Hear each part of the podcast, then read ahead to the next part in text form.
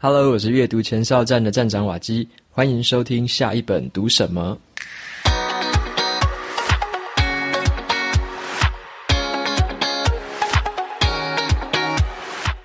今天想要跟你聊一个比较轻松的话题啊，这个话题叫做睡觉。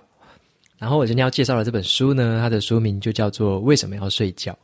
当初我读这本书的原因，其实是因为我看到在比尔盖茨他的部落格上面。他其实每一个月好像都会抛一些书的推荐，然后这本书的话，其实也是他在去年底的时候推荐给大家的。只要是比尔盖茨的书啊，我大概他推荐的书只要有中文版，我都会拿来读，因为我在想说，如果我没办法过得像他一样，没办法成为世界首富，那至少我们读的书可以跟他一样吧。我自己面对睡觉的话，其实有一个问题啦，我自己的问题是说我睡得太少。反而不像是别人说什么失眠啊，或者是睡不太早的问题。我自己就是睡得太少。像我自己平常睡觉大概小于六小时吧，就是有时候可能还会睡只有五个小时。所以这是我长时间以来的睡眠习惯就是这样子。然后我在这本书里面看到说，其实作者他开始分析说，睡觉对我们人是非常重要的一件事情。像是作者就谈到说，他自己的睡眠时间其实是八个小时。像他作者的话，他是研究睡眠的一个教授，他是在伯克莱大学担任就是脑神经学科的教授。他自己的话就睡这么久，他也建议说大家其实应该要睡至少七个小时以上的时间，甚至到八小时。所以我自己睡这么少的人，看到这本书这样子的介绍，其实就还蛮心动的。因此。找来读的时候，就会想开始看说，到底为什么睡觉这么重要？为什么我以前没有认识到这些事情？所以我讲一下说，像我读这本书之后啊，有改变我一个认知的地方啊。像是我之前在呃以前的时候，我会认为说，睡觉这件事情应该是比较像是修复我们自己的身体吧。例如说，我之前会认为说，我们在运动之后啊，可能很累嘛，或者说你一天工作之后已经很辛苦了。然后很劳累，所以睡觉的话比较像是可能修复一下我们身体上的一些筋骨酸痛啊，或者是让你睡觉之后重新有精神这样子。我会倾向于比较像是生理生理上的修复啦。但是呢，作者他在这本书里面用了很多就是科学的研究还有证据去证明说，其实睡觉不只是对你的身体很有帮助，它最关键的地方在于它对我们的大脑有非常显著的效果。像是大脑的一些作用，例如说像记忆力啊，然后还有学习力，甚至是我们组织思考之后，然后去发挥的一些创意力啊或创造力，其实在睡眠的时候都是起这个作用就对了。所以睡眠不只是会修复你的身体，它甚至对你的大脑有很大的影响。所以我读完这本书之后会发现说，原来没有睡觉的后遗症其实很可怕。就是很可能会让脑残呐，就是你可能会没办法让自己的脑袋获得很好的修复。像是在睡觉的时候啊，其实科学家他分析起来有两个功能，脑袋在睡觉的时候可以分为两个功能哈。第一个功能是我们可以称作叫做动快速动眼期，快速动眼期就是你可以看到说，像有些人在睡觉，然后他睡得很深沉的时候呢，他的眼皮会开始跳动。所以在这种时候就被叫做是快速动眼期，然后在这个期间呢，你其实大脑是在做一个呃发挥创造力的效果，也就是说，在这个时候是脑神经之间互相的很快速的交交错啊运作这样子，然后在这个时候你会发挥创造力，然后这时候也是最主要做梦的时候，所以说快速动眼期可以对我们的创造力有很大的影响。那第二个睡眠的效果呢，是叫做非快速动眼期。也就是说，我们睡觉的时候眼皮不会动的时候，那这个时候是占我们睡眠大多数的时间。像在这个时候呢，脑袋最主要的功能是帮你把你白天吸收到的一些资讯，或者说你要记下来的一些事情，在这个时候呢，它会做一件事情，就是去芜存菁。它会在这个时候把你在白天里面学到的一些可能杂讯，它会把它去掉，留下一些你需要记忆下来的一些资讯。所以在这个时候，他扮演的最主要的角色是巩固你的记忆。我们可以很清楚的知道说，脑袋其实在睡觉的时候就扮演这两个主要的功能，就是你可以巩固你的记忆，以及发挥你的创造力。所以我们会发现说，在一个人他缺乏睡眠的期间呢，其实会就是他记忆力会比较差嘛。然后另外一个就是说，他的创造力可能也会比较差，这是相对有影响的。像我们自己。从打从生下来，其实你的大脑它每一天都持续在退化。如果你不去用它的话，它持续在退化，你的脑细胞会一直不断的那个死去。很多人会强调一个点，叫做“活到老，学到老”嘛，就是你必须要一直去活用你的脑袋，否则的话，你的脑袋其实是持续的在退化的。这些是有蛮多那个科学证据都可以证明这样的事情。睡觉不只是说可以修复你的身体跟重新恢复你的精神，它还是扮演了一个你学习力啊、记忆力还有创造力一个很关键的一个角色。所以，这是我读完这本书之后觉得蛮大的一个收获啊。我就以前会认为说睡觉。平淡无奇嘛，但现在我会知道说，其实睡觉在这些事情上扮演很关键的角色。然后这本书里面呢，在作者他分享的一些内容里面，还有一个事情是让我觉得还蛮感到惊讶的，就是他其实也知道说，大部分的普罗大众啊，对于睡觉其实存在着蛮多错误的认知。也就是说，我们可能会对睡眠有很多可能是错的，蛮离谱的，或者是说蛮多那种以讹传讹、道听途说的那些错误的认知。那么，作者在这本书里面呢，就用了蛮多的故事，还有一些科学的研究，去试图去破解这些迷思。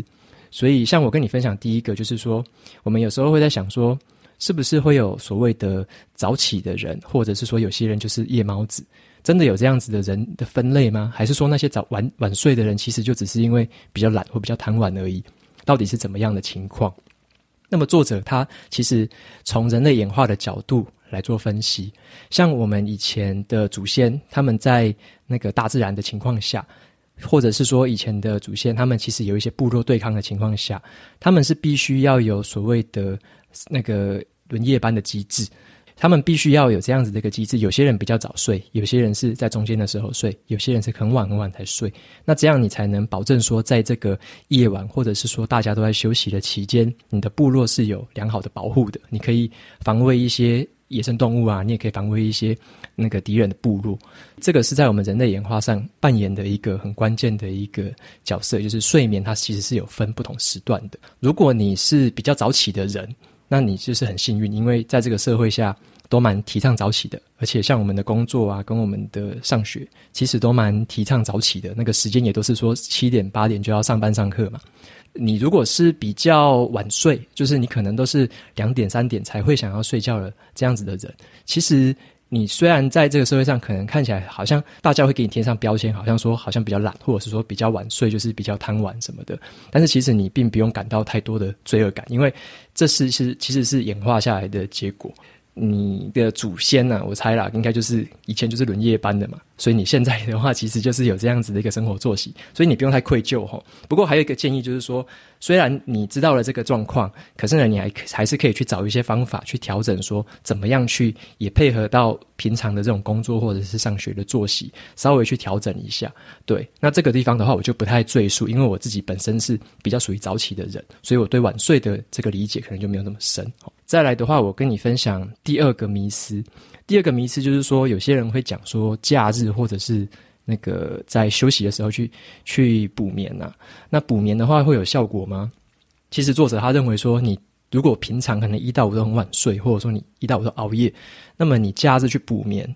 其实你只是补充了一些能量啊，就是你的精力可能会回来。可是。很重要的一点是，刚刚讲说嘛，睡觉其实是扮演记忆的效果，还有创造力的效果。如果你一到五都没有睡饱、没有睡满的话，你的记忆力会大量的流失，因为你在这个时候脑袋根本没有把你白天学的东西记下来，所以你那一些东西早就已经不见了。然后你在平常的时候，你也没有保留时间给你的创造力去发挥，所以你的创造力也不见了。即使你假日补眠补得再多。你只是精神可能补了一点回来，可是你的学习效果跟你的实际上学到的东西都已经大打折扣，所以是很不建议说你用平日熬夜的方式，然后假日补眠的方式，这样子的成效是很差的。那么另外一个迷思是说，人类真的需要午睡吗？作者他从很多的文献看起来，其实在人类从以前古老的社会到最近，呃，前一两百年，其实人类都还是有午睡的习惯。人类很习惯的是一个两段睡眠的方式，尤其像很多的文化里面，你会发现它的下午的时间，大家都习惯就是睡半小时到一小时，所以人类的演化上是有这样子的一个习惯所在。作者也透过很多的研究发现，如果有培养午睡习惯的这种企业文化或是国家，呃，不要睡太久啦，就是可能是半小时以内这种午睡的话，其实它的生产力跟它整个社会的一个健康状态的一个成果是比较好的，所以午睡是蛮必要的一件事情。那么另外一个迷思呢，是说有一些母亲呢，她在怀孕的时候能不能喝一点酒？那么你会可能会想说，好像喝一点点酒没什么关系，可是作者他会很建议说，你不要喝酒，为什么哈？因为喝酒的话，其实酒精它是一个。酒精它是一个抑制剂啊，它可以抑制你的快快速动眼的睡眠，它可以让这段时间停下来。快速动眼我们刚刚有讲过嘛，它是比较扮演创造力，所以你如果说喝酒精，然后酒精去影响到你的那个胚胎里面的孩子，然后你的孩子就会被抑制掉这个创造力发挥的时间。嗯，你的小孩子如果小时候就已经这样被你抑制了，他生出来的时候，他的脑袋就已经。落后就是输输人家输在起跑点上了嘛，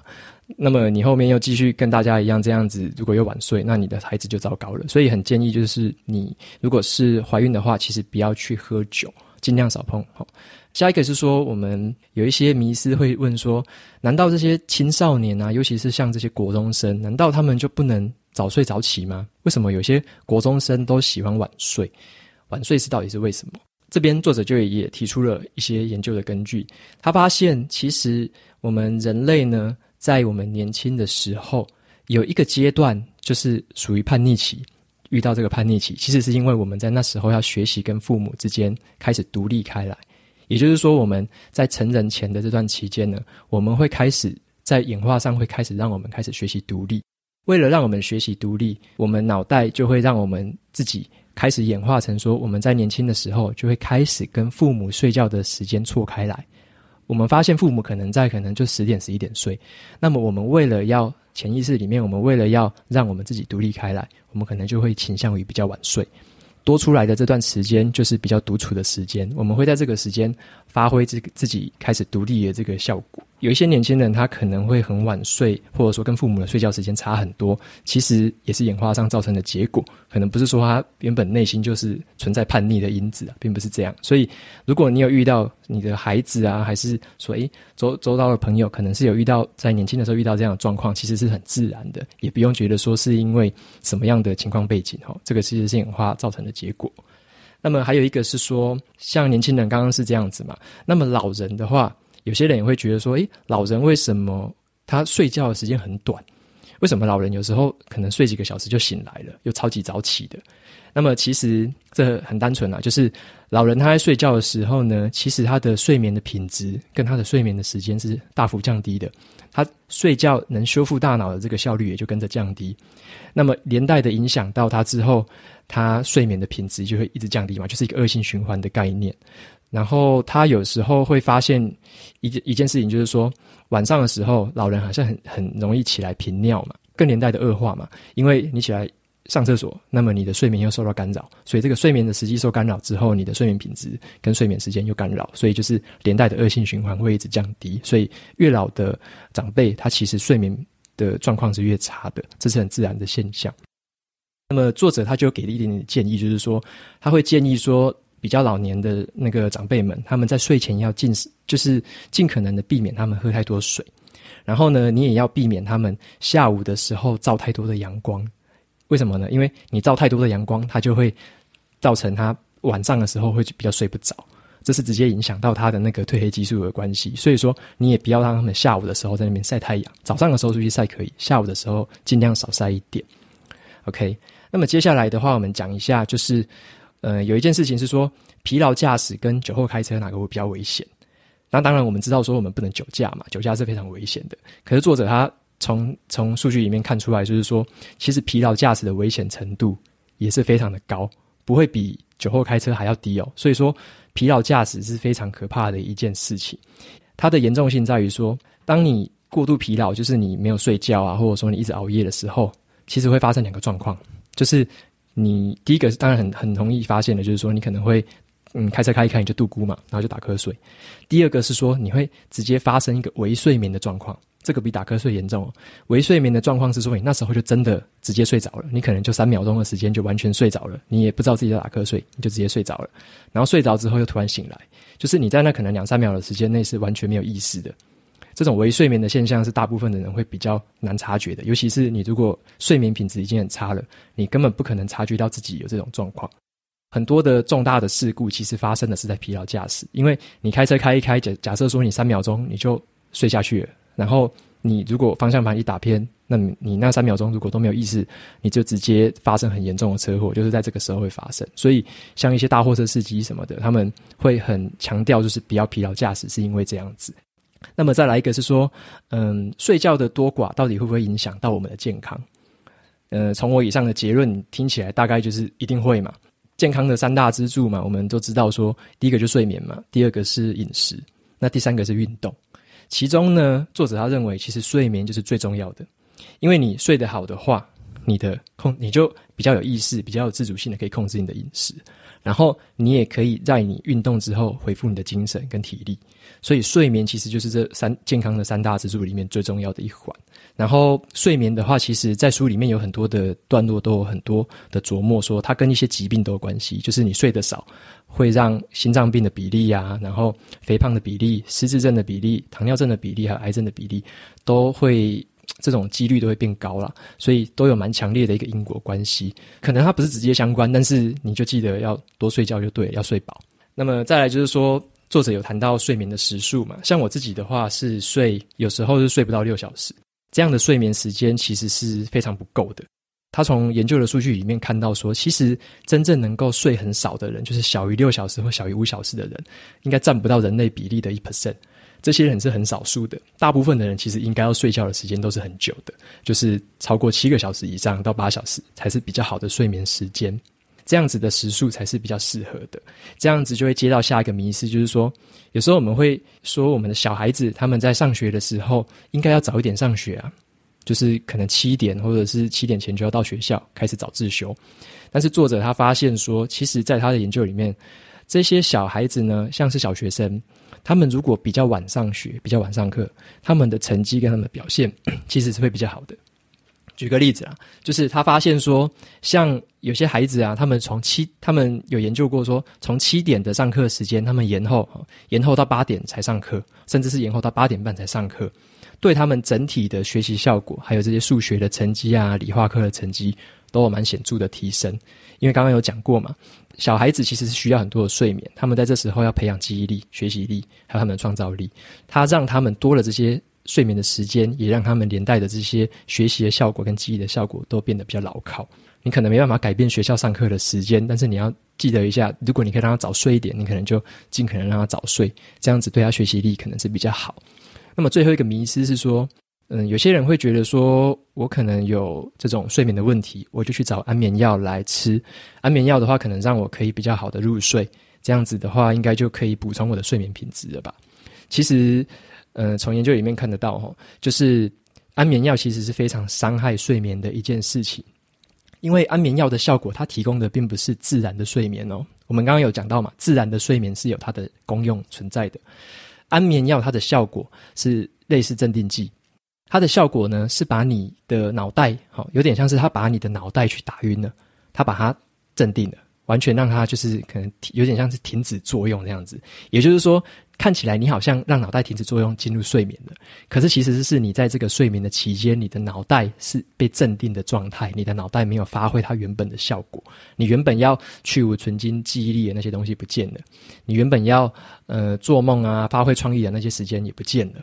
反而不用安眠药的这些人呢，其实长期以来，他的整个学习状况跟他的心理状况可能是很负面的影响。所以作者非常非常不建议使用，呃，频繁使用的这种安眠药的这种东西。他反而会建议去遵照医师的一些方法，去改善自己的睡眠品质，这样才是一个比较好的效果。所以如果你发现说，诶，最近你的睡眠好像越来越少做梦了啊，然后起来之后什么都不记得了。那么其实是蛮危险的，就是这这边是要蛮注意的。接下来的话，我就跟你分享一下说，嗯、作者他讲完的这些迷思，他其实就有提供一些好的一些建议，说你可以怎么样来提升你的睡眠品质。这边的话，作者讲的有十二个那个小方法啦，就是小诀窍，可以提升我们的睡眠品质。第一个的话是叫做要让你的睡眠是有很规律的一个时间。也就是说，你要尽可能的在每一个早，呃，每一天，你在规律的时间上床睡觉，然后在规律的时间起床。当你养成了这个习惯之后，你才就会越来越越来越固定，然后就比较难，嗯，失眠的状况可能就会比较少。所以，第一个是你要固定的一个睡眠时间，不要就是每一天睡眠时间都不一样，这样其实会很容易让你的呃脑袋里面的规律错乱这样子。那么第二个的话，就是说他认为运动的好处非常的多，但是呢，运动好处很多，你也不能太晚运动。为什么会这样讲？因为其实你太晚运动的话，你晚上假设说你晚上睡前你九点十点，然后才在运动，这时候你会让你的体温变高，体温变高会有一个副作用，就是你其实会不容易睡眠，不容易入睡，因为人在睡觉的时候，你的体温是需要一直降低的。好，人在睡觉的时候体温是一直降低的，所以你如果睡觉前你就让你的身体浑身热热腾腾的，那么你会很难入眠，你的睡觉品质也不会太好，所以不要太晚运动。那么第三个是说，他建议我们尽可能的远离咖啡因还有尼古丁。OK，远离咖啡因的话，其实呃原因很简单，咖啡因的话其实就是一种兴奋剂，在平常在可乐啊，在咖啡啊，在很多的茶类里面都有。那么这些咖啡因呢，其实你服用下去之后，它的效果大概要八个小时才会慢慢的降低。也就是说，你在八个小时内可能就是比较亢奋的状态。他会建议说，你在下午可能两三点之后都不要去服用这些包含咖啡啊或者是茶类的东西，这样你的身体才有足够的时间把这些东西代谢掉，让你的晚上在睡觉的时候才可以比较容易的入睡，发挥它的功用。那尼古丁也是一样，尼古丁也是一种兴奋剂，问题是一样的。你如果太晚去接触到这些东西，其实你睡眠的品质就会很差，你睡眠会很浅。第四个的话是要避免睡前饮酒。喝酒啦，你不要在睡前的时候那边喝酒。刚刚有讲过嘛，就是像孕妇的也不要喝酒，因为你会让那个酒精去影响到小孩子，因为它是一个抑制剂。所以对成人来说，其实也是一样的。你如果说三更半夜在那边喝酒，或者说你呃到十一点、十二点都在那边喝酒，那么你这些酒精就是一个很可怕的抑制剂，它会抑制你的脑袋的功能，所以你在睡觉的时候，你就没办法发挥它原本要的功能。那么就很显而易见嘛，你常常睡前喝酒，那么你就记东西也记不好，然后要发挥创意力的时候也没有办法，对不对？睡前喝酒是非常禁忌的一件事情。那么第五个建议是说，嗯，在睡前的时候你要避免去吃太多东西，然后也不要喝太多的水，不要喝太多的水。这个状况是这样子的，就是说你如果吃太多东西的话，你有很多的东西在那个你的肠道里面去消化嘛。这样子的话，你的血液其实跑到你的肠道里面，然后也会连带的去干扰到你的睡眠品质。那么喝太多的饮料也是一样，你如果晚上又要起来上一次厕所、两次厕所，那么你中断了这个睡眠的时间，其实也就连带影响你的睡眠品质。所以这两件事情就是尽可能的在睡前要避免。第六件小诀窍的话，他是说你尽可能不要去服用一些可能会延后啊，或者是干扰睡眠的一些药物。就是像有一些疾病，它的药物可能会干扰睡眠，这个你在医生开处方的时候，可能要跟他问一下。如果这些药物是会影响睡眠的，你可能要在睡前的时候，就是尽量不要去服用它。尤其像有一些感冒或者是过敏的药，他们可能都会含有这些成分，所以你要尽可能的先问一下医生，不要在睡前的时候服用这些药。那么第七个建议是说，尽量不要在下午三点之后睡午觉。我们大部分的午觉时间，可能蛮多人会在十二点啊或一点的时候睡嘛。那么，如果你太晚的时候睡，其实会有一个干扰，就是说你太晚睡的话，其实很简单，晚上你就很难睡着了，因为你太晚太晚去补，太晚去睡午觉，然后你就太有精神，晚上你就睡不着，这样长久下来其实是一个恶性循环。那么第八个建议的话，就是说你的睡前要进入一个比较放松的模式，也就是说不要在睡前的时候把事情还排得太满，还做太多的事情。那尽量是采取，例如说我自己的话，我是用阅读啊，然后听一些轻音乐的方式，让我在睡前的时候比较放松，比较容易进入睡眠。那么第九个建议是在睡前的话，你可以稍微泡个热水澡。呃，当然你你会说，诶，为什么要泡热水澡？不是会让体温变高吗？这样不是很难入睡吗？那么其实它反而有个效果是说，它虽然会让你表面就是体温会变高，但是它会让你的那个皮肤表面就是扩张体表的血管。然后反而会让身体在这时候会开始持续降温，然后你的心情也会更舒缓，更容易入睡。所以说，你泡个热水澡的话，是虽然短时间内会让体温升高，可是它其实会让你更快的发挥散热的效果。所以这样的效果其实是不错的。那么第十个建议是说，你要尽可能让你的卧室是保持黑暗的状态，然后要稍微就是有阴凉的一个效果，不要让你的卧室是处于一个比较高温的状态，因为你在睡觉的时候，你的体温会一直下降。然后你也不要让卧室充满了很多的那种台灯啊，还是说你开着大灯睡觉。所以说，你如果平常睡眠品质就已经不太好了，你尽可能的不要去开灯睡觉，因为人就是会对那个光线会会怎么讲？你白天起床的时候，太阳照你，你就会起来了嘛。所以说，你晚上睡觉，你如果还开着灯，那就是蛮奇怪的一件事情，你会有点睡眠会被干扰到，就对了。那么第十一个就是说，第十一个建议就是作者也就讲说，你要去适当的晒太阳，但是也不要在不太对的时间晒太阳。例如说，刚刚有讲到老人的状况嘛，老人的话，建尽量建议他们是在早上的时候晒太阳都没有关系，可是你不要在太晚的时候晒太阳，就是你晚上五六点之后还在外面闲晃，一直晒，一直晒，一直晒，这时候会影响到你晚上睡眠的时间。呃，你要选择适当的时间晒太阳哦。好，那最后一个建议就第十二个建议是说，你不要在清醒的时候还躺在床上。因为有一个状况是说，如果你还在清醒的时候，你就躺在床上，你的身体会有一个习惯，就是说，嗯、呃，他会认为你在床上就不是要睡觉嘛，你在床上可能醒着，还在那边划手机啊，然后还在那边做做一些其他事情，这时候会让他很难产生睡意，久而久之，你可能就会恶性循环，变成说你躺在床上并不是要睡觉，在那边忙东忙西，然后真正要睡的时候睡不着。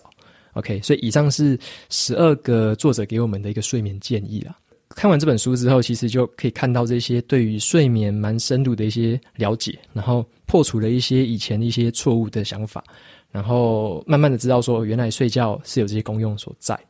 那么当然，我在读完这本书之后，开始要尝试去培养我睡眠的那个习惯，然后想要提高我睡眠的时间。但老实说，到现在我还是没有。睡到作者说的八小时，因为那个实在是有点难，在我们现在的社会要睡八小时，其实是蛮难的一件事情。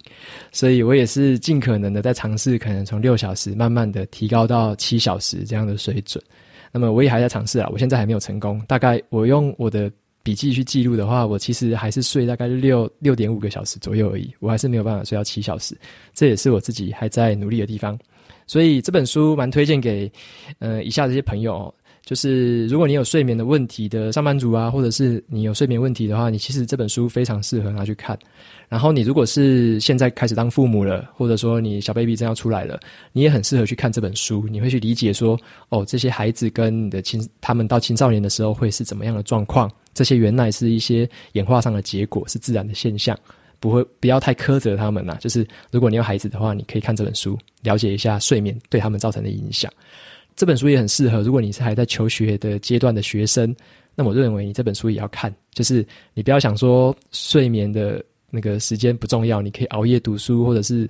那个考试前抱佛脚。其实这样对你的学习效果反而是越来越大打折扣。这本书会告诉你一些背后关于学习啊，我刚刚说的记忆力啊、创造力的一些原因，它的一些科学根据是什么。所以你可以看一下之后，你会发现睡眠其实非常的重要。好，那在今天的节目最后，就是鼓励大家多睡觉啦。你如果没事就多睡觉吧，睡得越好，那你学习效果越好，可能就上班可能也会越得心应手吧。大概是这样。OK，那么我们今天节目的话，我就来念一些我们看到那个 Podcast 上面的听众的留言。那么第一个听众他是叫做富安酸，他说。收获良多，一直有在看部落格，很开心多了 Podcast 这个媒介。但是建议呢，有一些鱼尾的吼跟然后能少一点的话，应该会更流畅。OK，我非常感谢这位朋友的建议，因为我之前会有一个状况，就是卡词的时候，或者是说讲的太太义正言辞的时候，会加一些很没有必要的语助词啊，就是像刚刚讲的嘛，然后然后然后就是有时候会卡住啦。所以这也是我自己知道的状况，然后我也一直在想一些方法来改善，希望之后会更流畅一些些。好，那再下一个版友是叫做 Colin 四二三九，他说我是连友，可以许愿吗？连友是指脸书的朋友是不是？呃，你要许什么愿？我是不知道，什么金斧头、银斧头的吗？我不知道哎。你如果要许愿的话，你可以看我 Podcast 的简介那边有我的 email 信箱，你可以直接寄给我。或者是呃看脸书上也可以啦，你也可以私讯我，看你有什么样的许愿吧。对，好，那再下一个朋友是叫做 U U U R R U U U U R R R，诶，这个昵称是没有想过是不是？不太好念。他说开始阅读之后累积阅读。他说：“一开始是为了管理自己计划时间与专注力，从子弹笔记连接到阅读前哨站，也意外的不断加入新的书单。短短的十个月内，竟然累积了阅读将近三十本书。回顾之前一年，应该不到三本书。非常感谢瓦基的阅读建议与书评，也是我选书的时候会优先考虑的清单。”现在有了 Podcast 陪伴我早上开车通勤，也是我思考下一本读什么的美好时光。谢谢瓦基，放松说话的声音很好听，感谢你哦。你从以前读到三本书，现在读了三十本，那你真的蛮厉害的。你可能在今年年底看是不是 再多拼个几本，一个新的里程碑。很恭喜你，那么也很开心，就是这个节目可以带给你下一本要读什么的这个思考跟建议。好，这也是我原本的目的。然后你有提到说子弹笔记这件事情。我这个也是我一直长期以来在用的，我现在大概用了一年半，明年就届满两年了。我也有开相关的一个线下的工作坊课程，如果有兴趣的话，你也可以在我的阅读前哨站里面找到。我有开这个线下课程，三十个人的班，在明年一月二十三的时候会开班。有兴趣的朋友也可以从我这个 Podcast 底下的链接找到。最后一个朋友是叫做嗯、C H I A Y Lin，好加 E Lin，OK，他的标题是一听就订阅。本来是查书，发现你的阅读前哨站，一看就欲罢不能。网站的版面、字体的大小、行距很舒服，不会有一堆弹跳的广告。整个排版阅读体验超好，文字也有深度。之后可以分享怎么架这个网站吗？后来有发现 Podcast，结果一听声音也太有磁性了，很舒服，就会一直想听下去。OK，感谢哦，这个朋友应该是从我的阅读前哨站开始 follow 的。那么我阅读前哨站其实他说版面很舒服。然后没有广告，这其实也是我自己长久以来的一个心愿呐。我看很多的部落格，其实像是匹克邦啊那一些的，就是你一进去就弹跳出一堆广告，然后你往下拉就是一直被广告中断。我很不喜欢那样的阅读体验，所以我自己的阅读前哨站的部落格，我就把它打造成一个我自己读起来很舒服、没有干扰，然后又很清爽，排版又很很就是空间又很怎么讲很流畅啊，就是空间也留得多，然后版面也比较清晰这样子。呃，很感谢你的建议。然后你说可以分享怎么架这个网站，这可能等比较之后再说吧。现在大部分的时间都是在看书，然后跟大家分享书、写文章，所以这边可能是放在比较之后的部分再来做分享。OK，那谢谢你喜欢这个 Podcast，也感谢你的追踪。在今天节目的最后，如果你喜欢今天的内容，也欢迎你追踪呃阅读前哨站，然后也欢迎你就是继续订阅下一本读什么。呃，在这个节目里面会持续带给你很多的书评的一些呃观点，然后也带给你很多我读书心得的一些建议，希望能作为你下一本读什么的参考。OK，今天的节目就到这边，谢谢你，拜拜。